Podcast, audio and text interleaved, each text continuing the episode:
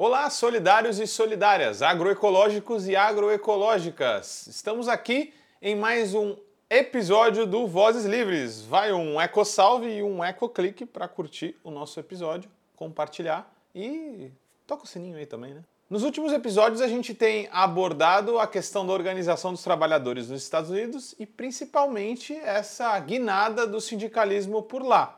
A gente falou inclusive dos trabalhadores da Amazon, que fundaram um sindicato lá em Staten Island, é, em um dos seus armazéns, depois de 28 anos de luta e sem conseguir nenhum sindicatozinho sequer. Foi o primeiro da história. Só que a parada hoje ainda é mais louca, galera. Vocês já pensaram em sindicalizar a galera, organizar os trabalhadores dentro de cafeterias? Sim, Estamos falando hoje da empresa Starbucks, que está enfrentando uma onda de sindicalização e organização dos seus trabalhadores. O Starbucks, como vocês sabem, para falar um pouco da história deles, é uma multinacional norte-americana que tem 51 anos. Foi fundada em 1971. No planeta, a rede tem mais de 30 mil lojas e só nos Estados Unidos tem cerca de 9 mil, tendo cerca também de 190 mil funcionários por lá. Porém, a densidade sindical é nenhuma, por exemplo, no Starbucks. Mas se a gente for pensar no setor de serviços, é, bares e restaurantes, a gente vê uma participação muito pequena de trabalhadores que se sindicalizam, apenas 3%. Uh, ah, porém, as coisas têm mudado, né? E a gente viu algumas coisas pipocando por aí. Tudo isso que tem acontecido, toda essa conjuntura aí de luta dos trabalhadores de organização, a gente acabou falando no último episódio sobre neoliberalismo e a queda e a ascensão do sindicalismo nos Estados Unidos. A, a crise da Covid foi muito importante e no, Star, no Starbucks também não poderia deixar de ser diferente. Veio a pandemia, muitos trabalhadores doentes, questões sanitárias gritantes, pouco pessoal, falta de trabalhadores, excesso de trabalho em cima daqueles que ficaram por lá, enquanto os baixos salários persistiam tudo isso foi essencial para essa virada. E por isso que a gente está aqui hoje, para entender esse processo dentro da empresa. Mas antes, vamos a pequenos precedentes. Olha aí, há precedentes exatamente no setor do Starbucks. Se a gente for olhar para agosto do ano passado, por exemplo, a cafeteria Coletivo, essa que está com a foto aí na tela, é, sofreu um processo de sindicalização dos seus trabalhadores, né? E acabou, os trabalhadores conseguiram ao final ganhar a eleição e organizar o sindicato da empresa. A empresa coletivo de cafés tem mais de 20 estabelecimentos pelos Estados Unidos e cerca de 450 trabalhadores, que agora tem seu primeiro sindicato.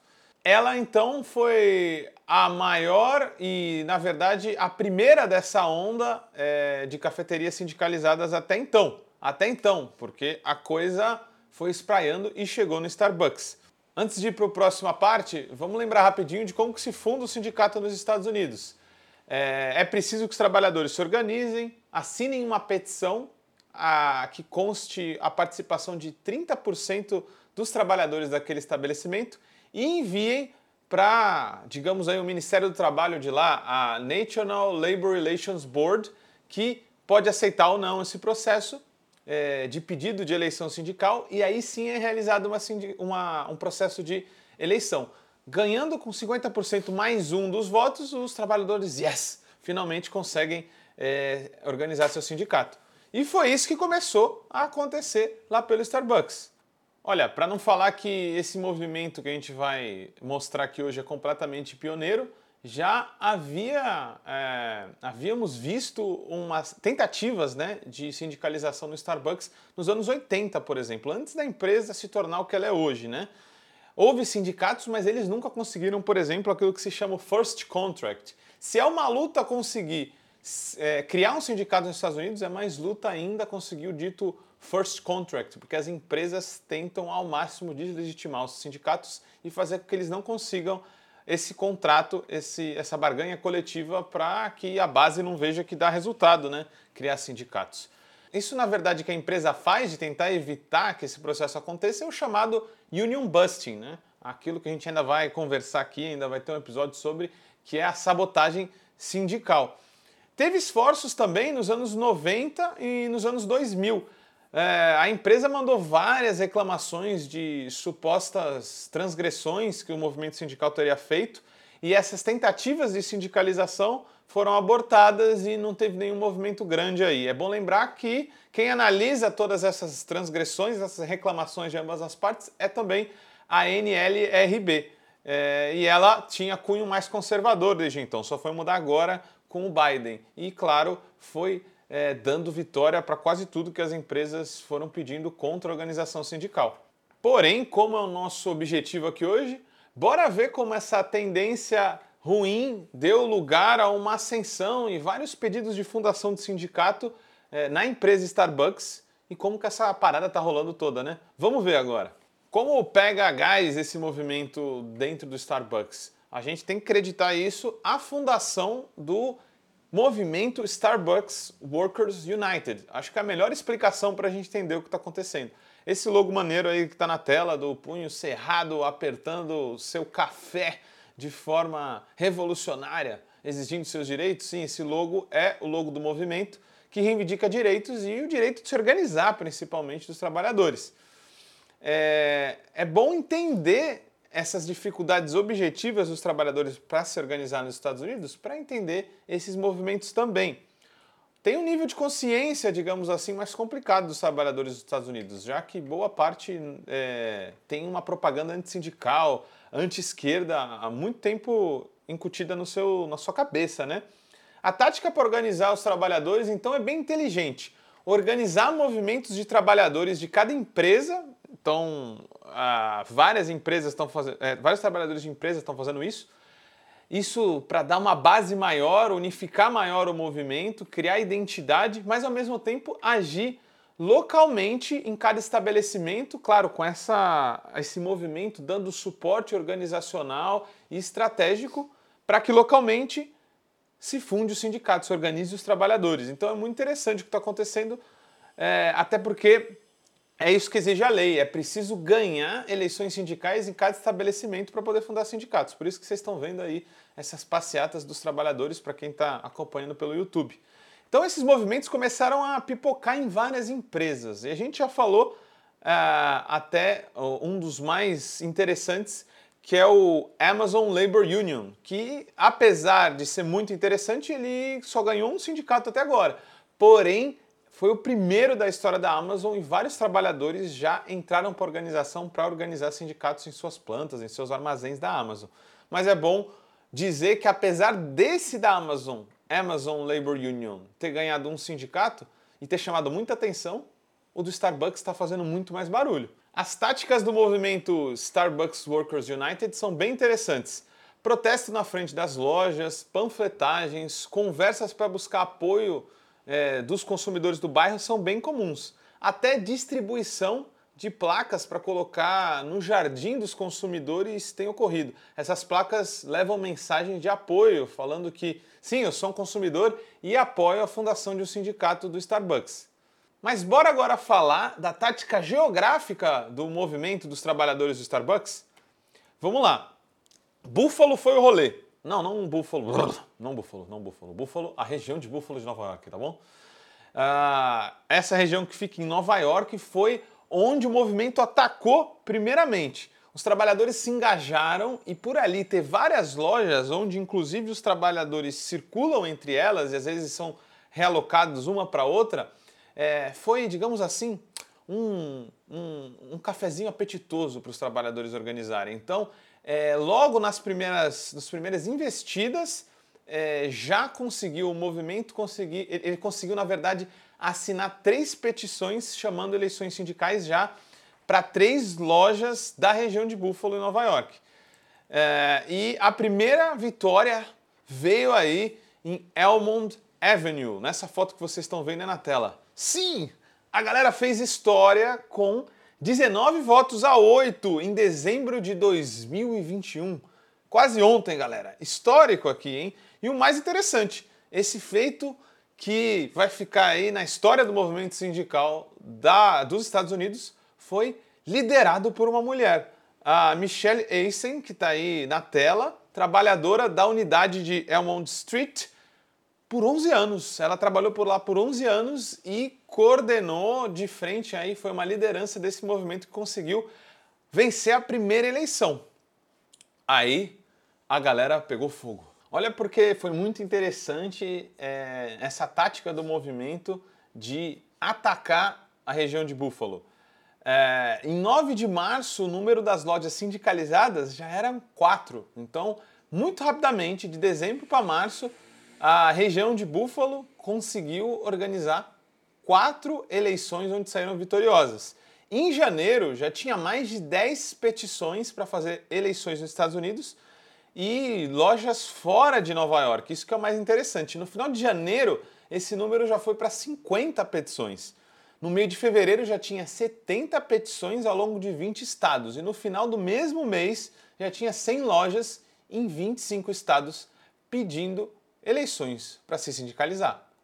Olha como o site Vice é, retratou numa manchete o que estava acontecendo. O esforço de sindicalização no Starbucks é um movimento nacional sem precedentes. É, essa reportagem diz que o que a gente está vendo é uma reviravolta na tendência de desmobilização da Organização dos Trabalhadores nos Estados Unidos. E depois dessa primeira onda na região de Buffalo, a gente viu mais sindicalizações de é, lojas acontecerem nos Estados Unidos. E aí a coisa foi para fora de Nova York. Em 25 de fevereiro, o Starbucks de mesa, no Arizona, se sindicalizou por 25 votos a 3. Vocês estão vendo aí a foto é, da galera que conseguiu se organizar por lá. E vejam outra coisa interessante. Oh, eu sou o Starbucks e levei socos no queixo.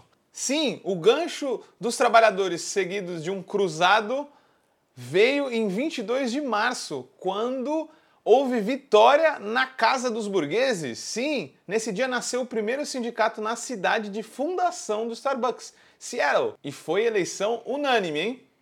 Sem nenhum voto contra. Um belo soco no queixo, não? E a outra conquista interessante para a gente fechar essa parte aqui é a de Itaca, também no estado de Nova York. Itaca foi a primeira cidade a ter todos os Starbucks sindicalizados. Solta aí, DJ! Tá dominado, tá tudo dominado, geral tá dominado. Agora um breve parênteses aqui, né? O que, que o Starbucks fez para parar tudo isso? Sem muito sucesso aparentemente, né? Ele tentou, por exemplo, unificar as eleições em Buffalo. Como existem muitas lojas em Buffalo e os trabalhadores estão constantemente rodando de uma loja para outra, é, era muito interessante para o Starbucks unificar todas as eleições e votar a região inteira ao mesmo tempo. Porque aí você coloca dentro lojas menos mobilizadas com as mais mobilizadas e você consegue também atuar é, com os gerentes maiores, né, que vão diretamente intervir nessas eleições de forma focalizada. Então seria muito mais fácil neutralizar a eleição dos trabalhadores. Mas a National Labor Relations Board negou esse pedido e cada eleição foi feita é, de forma unitária, uma de cada vez. Eles, claro, questionaram as eleições, quase todas as eleições foram questionadas, as suas votações, menos aquela que eles, aquelas que eles ganharam, é claro. E, inclusive, antes dessa primeira eleição em Buffalo, para vocês verem como se organizar faz bem para o trabalhador, né? Teve aumento de, do, do, da hora de trabalho, né? No valor da hora de trabalho paga pelo Starbucks, justamente para dizer: hey, vocês não precisam de sindicatos, né? Uma atitude meio idiota, né? Porque no fundo eles estavam falando: olha, é porque estão se organizando que eu vou dar aumento para vocês, né?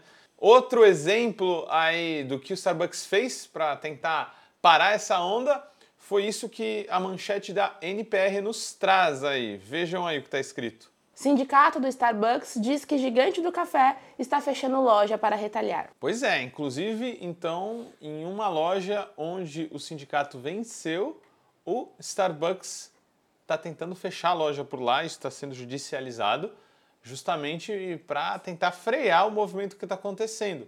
Ah, isso também demonstra a dificuldade que vai ser de todos esses sindicatos conseguirem seu first contract, né, o primeiro contrato negociado com a empresa. Então, é, outros pontos importantes para a gente fechar essa parte é que o, o, o, Starbucks tem enviado gerentes e pessoas de mais alto escalão da empresa para as lojas que estão tentando organizar eleições, justamente para aumentar é, a, o supervisionamento, né, a vigia desses trabalhadores que estão tentando organizar pessoas dentro das cafeterias. Não tem dado muito certo, né? Mas muitos, a maioria das eleições que foram perdidas pelos trabalhadores foram com acusação de que dessa intervenção direta, né?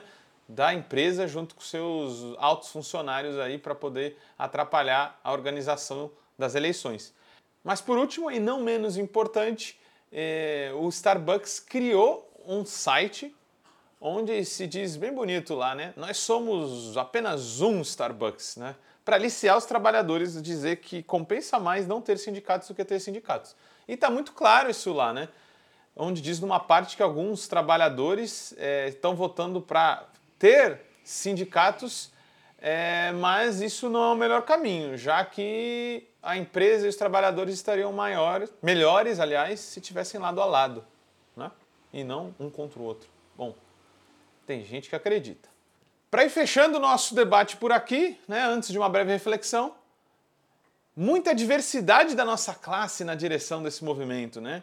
Já falamos da Michelle, agora eu falo, por exemplo, da Micaela Jaislin, que foi uma das mulheres que também fez os primeiros movimentos lá em Buffalo nas primeiras eleições. Ela que está aí na tela.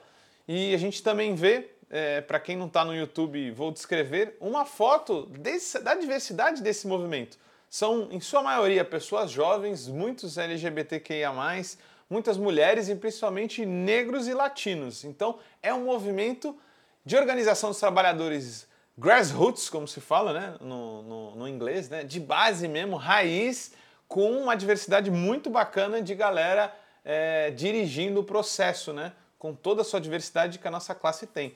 Então essa foto mostra bem aí, porque a gente vê ah, um muro pintado colorido com a galera de todos os tipos, raças, cores e credos aí levantando a mão, os punhos cerrados. Qual é a conclusão que a gente tem a partir daqui? Pode ser ainda muito cedo, né, para dizer que a gente tem uma grande revirada dos trabalhadores lá nos Estados Unidos. Mas a maioria dos estudiosos é, do trabalho lá pelos Estados Unidos tem falado que esse movimento vai ser difícil de separado dentro do Starbucks, porque a empresa não tem um sistema de vigilância tão apurado como a da Amazon, por exemplo, justamente porque esses trabalhadores estão em cafeterias. Então, eles estão muito tempo conversando um com o outro e tem muito tempo para poder falar, se organizar, se mobilizar e trocar informações. Então, a própria lógica da cafeteria, diferente da fábrica, ela favorece muito a organização sindical. É, e o mais interessante também é que isso está acontecendo em, muitas, muitos Starbucks em vários lugares. O, o desafio era ter evitado o primeiro. Depois que acontece a primeira, o primeiro processo de sindicalização, os trabalhadores começam a acreditar e aí começa a pipocar pedidos de eleição sindical para todos os lados. Isso quer dizer que a empresa não consegue mandar funcionários para todos esses lugares ao mesmo tempo para neutralizar as investidas dos trabalhadores. Então, galera, o que a gente viu aqui é um movimento que está em ascensão que ainda pode ser cedo, claro, para afirmar que é uma revolução ou uma reversão no processo de desmobilização dos trabalhadores dos Estados Unidos, mas ele é animador. Como dizia o Lenin, né? Há décadas em que nada acontece, há semanas em que décadas acontecem. E a gente está vendo décadas acontecerem aqui sim. Quem diria que de dezembro até agora a gente sairia de zero Starbucks para 79 lojas sindicalizadas por trabalhadores e cerca de 200 pedidos de petição para realização de eleições sendo submetidas. Ninguém diria, não é verdade? Então é isso, galera. Um EcoSalve revolucionário. Curtam, compartilhem e cliquem no sininho para gente revolucionar essa net aí e espalhar a voz do Vozes Livres pela net. Falou! Como todo trabalho independente, esse podcast pode estar por um Trix. Ops, um Pix, ou melhor, um Tris, sem o apoio solidário de seus ouvintes.